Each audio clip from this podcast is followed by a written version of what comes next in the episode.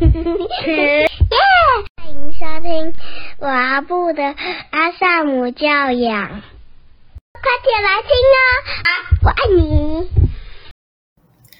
Hello，大家好，我是犬妈，欢迎光临犬妈的育儿专辑。我常常会想啊，当我们准备要生儿育女的时候，其实我们就代表愿意负起责任，我们要照顾我们的宝贝的生理。除了让他吃饱穿暖，希望他可以健康长大之外，在长大一点之后啊，我觉得父母有一个很大责任，就是教养跟教育。我觉得正确的教养呢，会能够在为接下来的教育啊，会有就是加成的作用。觉得要读懂孩子的心啊，要知道怎么做有品质的沟通跟教养。当有了正向的连接之后啊，我觉得教育好。自就是自然而然的事情了。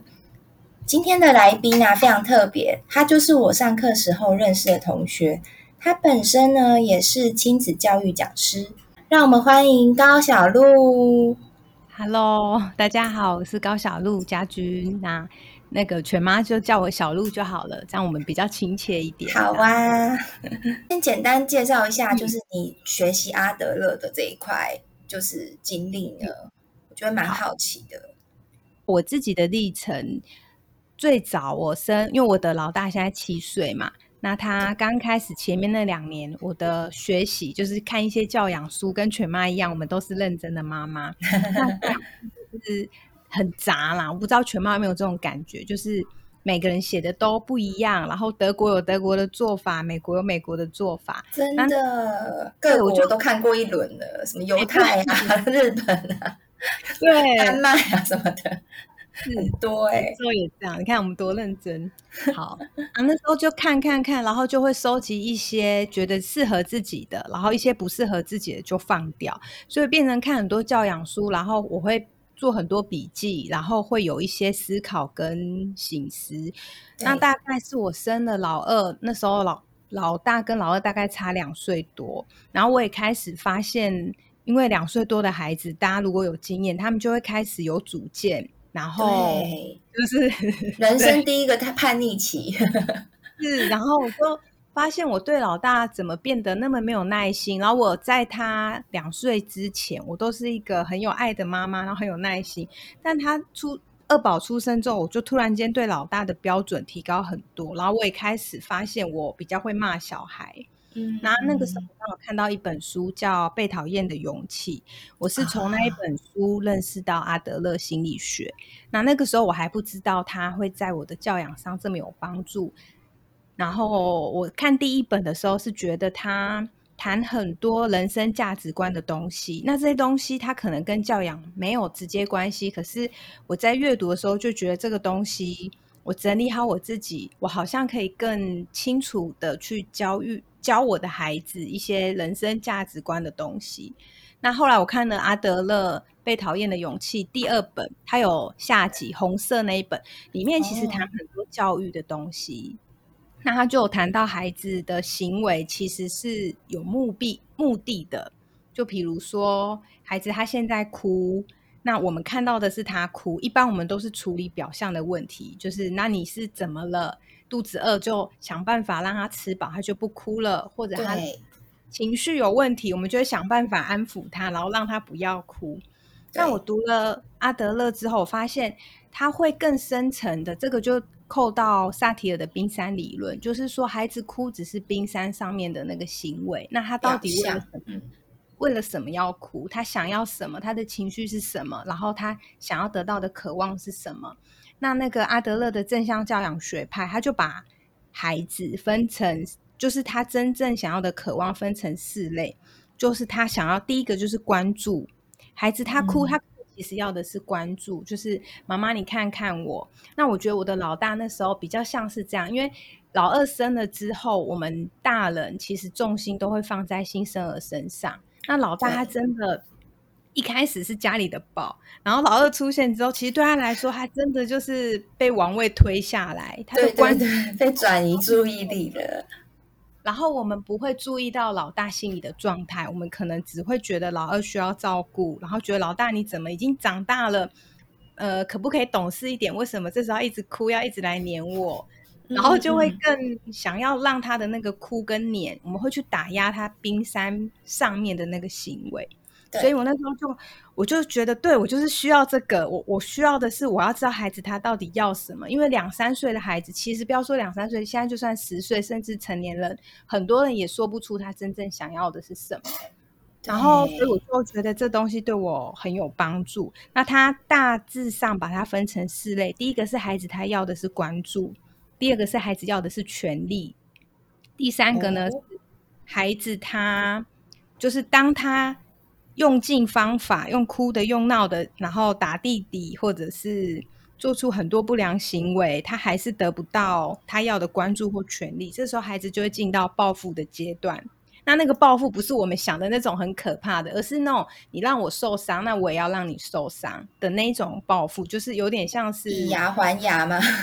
对，就有点我不知道你有没有，比如说谈恋爱的时候，如果你跟你的呃男朋友或先生，然后有时候他可能做了一个让你伤心的事，你就会故意不理他。好啊，那我你刚刚做了什么什么？那我现在不跟你讲话了。嗯嗯嗯，有点类似那种，就是你伤害了我，所以。那我用另外一个方式，要让你不不舒服，这样对对，就类似那样的报复，不是我们想象中的那种很可怕的。所以孩子他就会有这种报复，就是我，但其实他需要的是同理啦，就是他其实需要的是我们看见他可能很受伤，或者是我们的眼光都在妹妹身上，他觉得他很伤心，他需要我们去看见他，然后去同理他，然后。他可能想要的是公平，可是他会透过让你受伤的方式来表现。那第四个呢是放弃，就孩子他最后就会，他尝试了这些所有的方法，他还是得不到他要的，不管是爱、关注、接纳、权利、自由、同理。那他可能最后就好啊，那这个家我不重要，就算了，你们就去做你们的吧，就你都不来。我这样，所以其实，假如像我们，如果就是像你刚刚所说的，假如我们就是在前面讲都一直打压他冰山上层的行为，他可能到了青春期的时候，他就真的可能就是进入到放弃的这个阶段，是不是这样子？对，对我因为我力量变大了，他就可能也知道说，哎，我有可能是一个自己的个体，我根本也不需要父母了。所以我最近就是听到好多身边的朋友，就是到了青春期，大概六年级吧。真的就会跟父母就会越拉越远，对对，所以我觉得有时候是我们都会觉得说，孩子为什么好像到了青春期，然后就突然变坏了，或者是跟以前不一样。那我觉得那有时候真的是从小一直累积。那小时候有的孩子很乖，然后他其实是压抑他，但是当他发现，哎，我今天十四岁、十六岁、十八岁，我已经有能力了，他就会反抗，他那个权利就会。会爆开来。那另外一个就是像刚刚犬妈说的，好啊，那我就放弃，我也不跟你沟通。那跟你沟通反而会造成更多冲突，或者我讲是这一派的耶。我听到的很多都是直接就是房门关起来，然后就懒得跟你说话，这样对，就放弃跟你沟通这样。啊，原来是已经是进行到第四阶段，对，是第四阶段没有错。对啊，哇塞，那所以其实因为你觉得。这个阿德勒其实对你的生在教养中其实是相当有帮助，所以你其实也特地去上他的课，对不对？你是不是有去特别为这个做进修？上很多课啦，然后也有加入阿德勒学派的亲子团，然后跟着那边的老师，就是我带着孩子去上亲子团，那你可以跟老师有一些讨论，老师也可以直接看到你跟孩子的互动。所以是做很多，就是真实、很真实的调整，这样。那那个调整过程不舒服，因为你需要回去面对 很多，就你要把你跟孩子的那个相处摊在阳光下给老师看。因为如果你还在隐藏，那进去那个团体调整就没有意思了。所以其实需要很多勇气，但是这个调整也很值得。像我现在回想起来，就是我在我跟我的大宝关系最差的那一年，跟现在其实真的有一个相当大的不同。所以其实回想起来，我觉得那整个历程现在看很美好啦。虽然当时觉得很痛苦，然后觉得哦，我为什么要这样虐待自己？就是会因为你的惯性被打破了嘛，对不对？然后所以就是真的那时候就会有阵痛期。我觉得是可想而知的。可是像我也很好奇啊，像因为我其实我是学萨提尔起家的，哎，讲的好像自己很厉害一样，没有，其实我就只是买了很多书，然后上就是有很有荣幸也跟你一起参加过几堂课，然后呢，我自己是很好奇说。在这个萨提尔，它里面老师每次在讲的时候呢，我觉得他好像跟就是阿德勒的这个学派，它好像是蛮多有重叠，或者是那个概念很类似的地方。所以我想要就是请教你说，你觉得在阿德勒这个心理学派跟萨提尔它有什么差异呢？其实他们真的蛮多部分都很像的。然后，因为他们都很重视家庭跟家庭里面如何互动，它会影响一个孩子的呈现。所以阿德勒他很重视孩子的教育。那萨提尔也是，他很重视的是，就是你今天看到一个孩子，他比如说他可能都不写功课，或者他很没有活力，或者他情绪暴冲。其实我们要处理的不是那个情绪障碍的问题，或者不专心的问题，而是会需要回去看到他待在这个家里那整个脉络是什么。这个是阿德。德勒很强调的，就是要看到那整个脉络。那其实因为全妈有上过，你就知道说，萨提尔也很重视在关系里面，到底每一个人用什么样的应对姿态，然后这些应对姿态又如何影响着另外一个人。所以其实他们是在很多地方的理念上是很像的。那如果要说差异，嗯，因为阿德勒他自己是一个心理学派。那萨提尔自己也是一个心理学派，对，他们都里面都还包含很多东西，比如说像阿德勒心理学，因为他们都很深嘛。那我自己也没有学很久，大概也才五年。那有很多前辈，久了，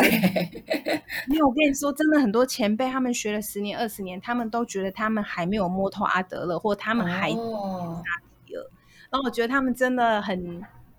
很谦虚，或者说你栽进去之后，你真的会发现它是一个很深，然后很人性的东西。对，因为我自己自己，因为我当初当当年就是在新手妈妈的时候，那时候真的就是搞不清楚到底哪一个教养学派好。那时候居然还有用到了百岁医师这一派，我到现在也是蛮后悔的。可是我觉得还好的是，我其实很快就修正了，因为我觉得像。百岁医师他其实就是比较行为学派，他就是会觉得说，哦，我就是要训练你不要哭，或者是训练你什么时候睡，你什么时候该吃，什么时候该睡，然后你哭了我就不要抱。所以我还记得我那时候就是为了想说，哎，我我我，因为我是一个比较相对自律的人，我就会希望说，哎，小孩子也可以，也可以，就是就是什么时间可以吃，什么时间可以睡，然后我就会比较好带。所以我印象很深刻，我真的有放的小孩子在娃娃床，就是那个婴儿床，然后自己哭了有四五十分钟，而且我是没有陪伴在他身边的。我现在自己想起来，我都觉得我好残忍哦。我有干过这种事，真的。我想说，他们怎么可以这样把我教坏？可是他们真的都是这样教的耶。我就觉得这个真的非常不 OK。可是。后来，因为有些人就说他们是这样，真的是有成功，所以我就觉得非常心动。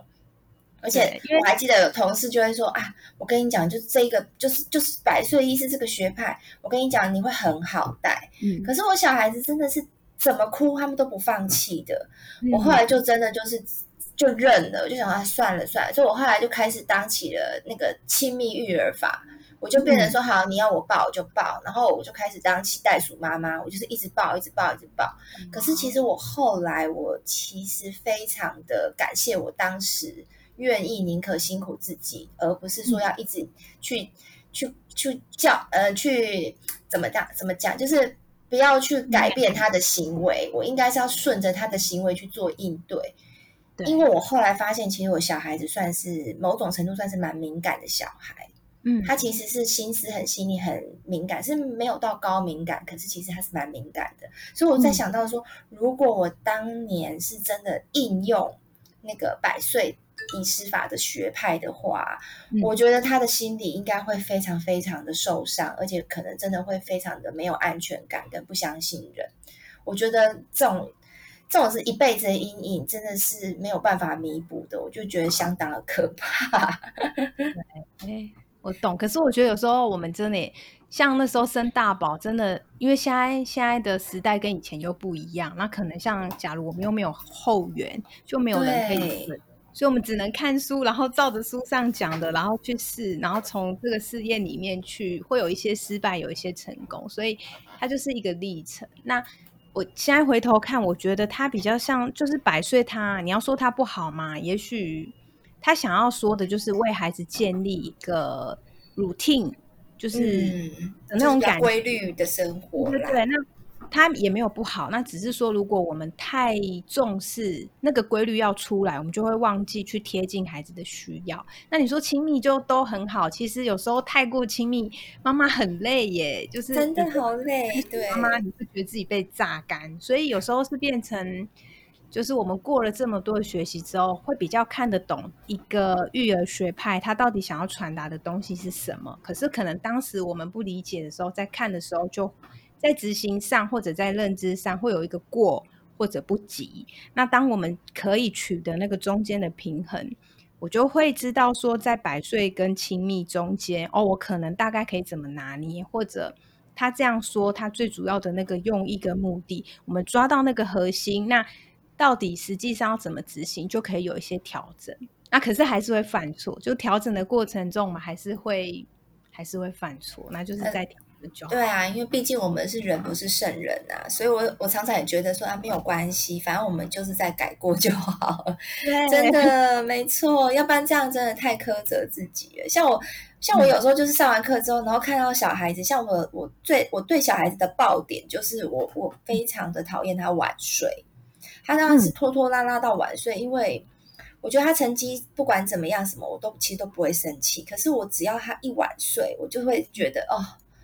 我的理智线就很容易断了，然后我后来就就是发现说，哎，至少我自己有察觉察到我现在正在生气这件事情，然后我自己就有稍微克制，我就会自己啊呃，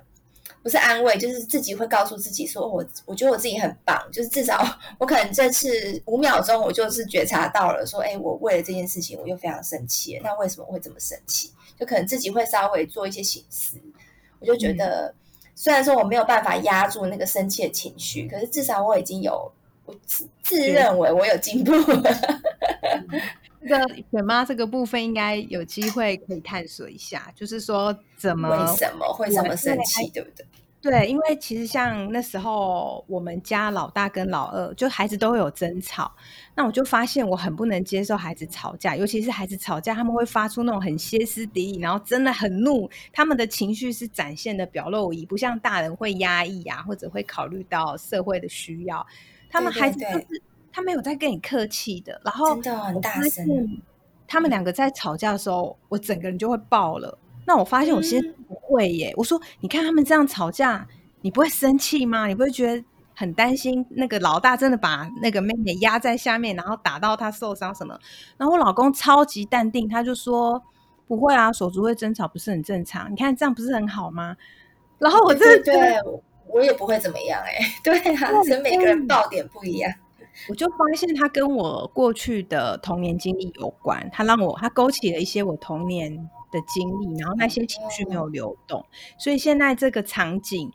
它会让我勾动了以前的东西，所以我现在的那份生气，有可能有很大的成分是以前的东西。所以我刚刚才说，那犬妈，如果你觉得孩子的成绩你没有那么在意，但反而孩子玩水会很在意，这个里面我非常在意。那个冰山下面，或者过去有没有什么东西，所以会让你对这个事这么在意？我觉得这个是萨提尔迷人的地方。真的，真的，我们下次有机会也可以再来聊聊萨提。我觉得萨提尔真的非常迷人哎。然后，那你可不可以跟我们大家就是聊聊，就是当你就是有学习阿德勒啊，然后也学习这个萨提尔之后，你觉得应用在你的就是你。对孩子的教养，你觉得前后的差异，你可不可以分享一下？我最早只学阿德勒的时候呢，因为阿德勒是一个心理学，它里面有很多东西。那正向教养只是阿德勒心理学的其中一个东西，就是就是有一些学者他们截取了他的理念，然后出来发展了一套正向教养。然后我最早学正向教养，因为他谈很多的方法，比如说要开家庭会议，要执行日常作息表，家里要设冷静角。那他也谈很多心法，就是说我们是要跟孩子建立一个平等，然后尊重的关系，然后我们学习在关系中赋予孩子权利跟能力，让他体验到自己的价值感。我能感就是我可以做得到的那种价值感，还有他在团体中的归属感，他是属于这个家的。他进到幼儿园，怎么样做让孩子可以感觉到他是属于这里的？那他就会更投入，还有更愿意在这里，就是学习会更好。然后，可是我发现，因为他很讲方法，然后我就常常做不到。比如说要温和坚定，哇，这样温和。真的，那做不到之后，我就会开始自责。那自己对自己的那个自责是很大的，然后容易很容易有，超容易很容易对做不好，然后自己怎么造成孩子阴影，然后怎样？对，很怕造成他会不会这句话造成他一辈子阴影？哦天哪，妈妈心理戏很担待不起，对。然后萨提尔是说，就是要我们学习不要自责，因为自责等于是在冰山最底层的自我层次插上一把刀。然后萨提尔是开始让我们学，对我来说啦，因为萨提尔里面其实有很多东西，包含冰山也只是一个，它还有互动要素、天气报告、自我环、家庭图面貌会、原生三角，还有一大堆东西。哇！就会变成说，我学了萨提尔，我会开始回头照顾自己，然后我可以理解的，我不是故意要吼孩子，或者我不是要这样对孩子，而是我可能当下那个惯性拉住我了，然后我的觉察还没有进来，或者我有一个模式，那个模式是我现在不想要的，我想要把它调整掉，可是我新的模式还没有建起来，所以我会一直掉进去那个回圈，那我就可以开始。对自己有更多的看见，有更多的怜悯，有更多的欣赏。哇，我真的是，就是那个回圈一直拉着我，可是我还这么愿意往外走，我就会对自己开始觉得，嗯，其实我真的很棒。然后我只做到一点，我也可以慢慢的。以前会觉得自己真的对，以前就觉得啊，怎么又骂小孩？然后现在会想说，哦，我以前一天要骂二十句，现在对。我今天忍住了一句，哎，然后你慢慢对，就是一点点进步，都会觉得要欣赏自己。对对对，这个真的很重要，然后我们才可以越来越好。那这个也会回扣到，当我们可以原谅自己的犯错，我们看孩子犯错的时候，我们也比较可以原谅他。真的，我觉得就是学了萨提尔之后，我真的会觉得，我觉得照顾了自己的心非常明显。就是就像你刚讲的，就是我们之前，因为之前可能你会知道说，哦，对我应该要怎么做，应该要怎么做。尤其像在疫情那个期间，我们跟小孩子不是都是 关在家里好几天，然后二十四小时没办法送去上学。那时候我还记得我在那个社交。那个软体就是会看到很多人都说，哎，什么正向教养早就离我远去了，就是跟我就是这辈子可能就无缘。他们觉得说正向教养真的太难太难了。可是我那时候就是接触到萨提尔，就发现说，其实你自己可以安顿你自己的内在，你要让让让你自己知道说，其实我们就是不要把什么东西都看得这么的。重，譬如说，哦，那时候我们会，我会很介意说，小孩子为什么没有专心的上线上课？可是其实那时候，像怡婷老师那时候就会讲说，其实孩子不专心本来就会是正常的。你要这样去想，那你就要去看，哎，他今天专心了五分钟，哎，其实他很棒了。那我就 我就从这种 这种角度去切，就觉得，哎，对啊，其实我们连大人也不见得都有办法上线上课专心一整天啊。那你怎么可以去？期待孩子，他就办法上线上课，要每一堂课都很专心，所以我就觉得这样子，真的那个内心的纠结就慢慢的松开了，然后就会觉得说，哎，不会一直觉得说啊，怎么好像自己把没有把小孩带好，或者是会觉得，哎，对老师很不好意思，我就觉得，我觉得大家的心心情都安顿好，其实是最重要，然后也不要为了这个东西造成亲子的冲突，我觉得很不值得。对。对呀，那其实我们今天听了就是这么多那个小鹿的分享啊，其实我相信有非常多的听众朋友可能会想要更深入的了解，就是小鹿他平常其实他也有经营粉砖哦，还有 podcast，然后大家也都可以在上面可以找到他，然后他在他的粉砖其实都有分享。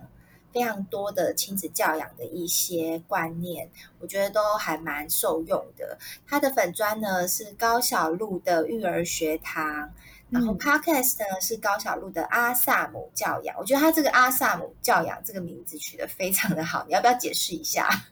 好啊，就是阿德勒加萨提尔这样，因为我一开始就是 学阿德勒正向教养嘛，那后来又加进了萨提尔的冰山理论。那我我觉得对我来说，它真的没有办法分开耶，因为我就在想说，如果我没有学萨提尔，我的正向教养大概就真的做一两年，顶多吧，两年大概就差不多了，我就会觉得我够了，我不想要再 压迫我自己，因为我我的能量就会越来越低。那学萨提尔，假如我没有学正向教养，我自己因为我像犬妈是阿德勒比较不熟，你是学萨提，对，我学萨提，学了萨提尔之后，我在执行阿德勒正向教养这一块比较松，然后比较有弹性。那但是我在想，假如我今天没有学正向教养，我大概在执行萨提尔教养的时候，我会我猜我会变得太讨好。就是我会想要过松，对不对？嗯，然后我会想要知道他怎么了，然后可是可能我会失去一些界限，或我会失去一些方向。我不知道我对话的时候要带孩子去哪，或者我我虽然贴近孩子了，可是我不知道那接下来呢？对，我觉得其实我觉得真的会这样，哎，就会觉得太太想要贴近他，然后太顺着他了，所以我就觉得说，是不是我真的？跟了小鹿认识之后，我就觉得我应该要来好好的更加认识阿德勒这个正向教养到底该去怎么执行。这样子两个加在一起呢，我相信就是会那个如虎添翼的 感觉。所以呢，大家就是一定要把他的那个粉砖跟 podcast 给他追起来。那如果呢，就是像。大我相信也很多人也会很好奇，像我们上这些工作坊啊，就是到底要去哪里上，或者是说也想要见见就是小鹿本人的话呢，其实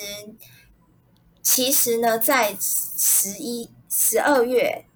是有一些讲座，其实是让听众朋友们是有机会可以参加，对不对？对对，就跟大家分享一些近期的一些资讯。那如果就是听众朋友，你们对萨提也比较有兴趣，我们接下来十一月份的话，十一月是在二十六号、二十七号还是六日，在桃园的龙潭鹏鹏幼儿园，就是它是一个幼儿园，在那边有办一个两天的工作坊，那会有五位讲师。然后来带领这个工作坊。那十二月的话，也有一场平日的，是十二月十二号跟十二月十三号，礼拜一二。所以如果你假日不行，你也可以挑平日场。那一样是有五位讲师，那我都会到。有一场我会带，一场不会带。但我觉得主要不是来看我啦，主要是我们大家要去 t a 所以这个是最近的工作坊资讯。那这两场工作坊。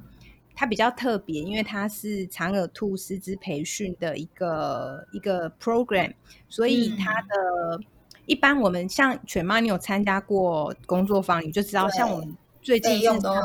对三 天的工作坊要六千八，那还有八千六的也有，所以其实那这两场实体工作坊，它的费用大概就是一千二到一千八左右。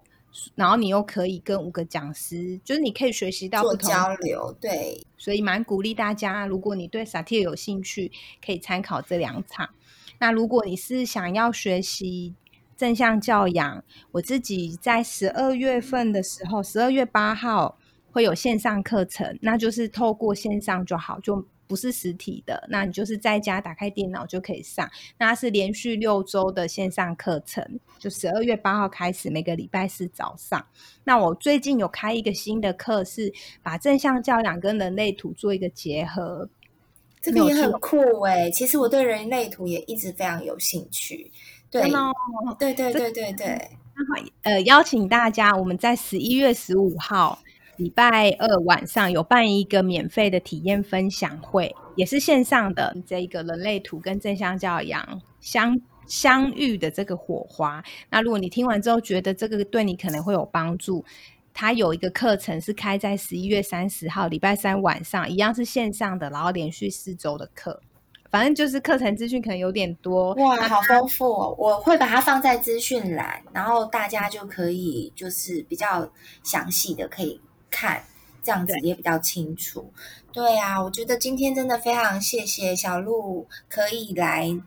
到我的节目，来到我的专辑，很开心，就是可以。邀请到你，然后来让大家可以了解萨提尔之外，然后阿德勒他的他的概念是什么？那希望接下来我们也还有非常多的主题呢，也可以请这个小鹿也可以来跟我们聊聊。啊，谢谢犬妈，就是我今天也很开心啊。其实我也跟大家预告一下，在接下来的节目呢，我也会再邀请其他的来宾，因为我就是最近参加这些工作坊，其实真的认识了非常多很优秀的朋友们，就包括小鹿啊，还有其他的这些老师们。那也希望就是听众朋友们，就是可以好好期待一下。那如果你喜欢我今天的节目的话，在 Apple 手机用户别忘了给我五星好评。那我们就下次见喽，拜拜！下次见，拜拜！谢谢收听，欢迎留言与我分享你的看法。喜欢的话，请给我们五星好评哦。下次见，拜拜！拜拜。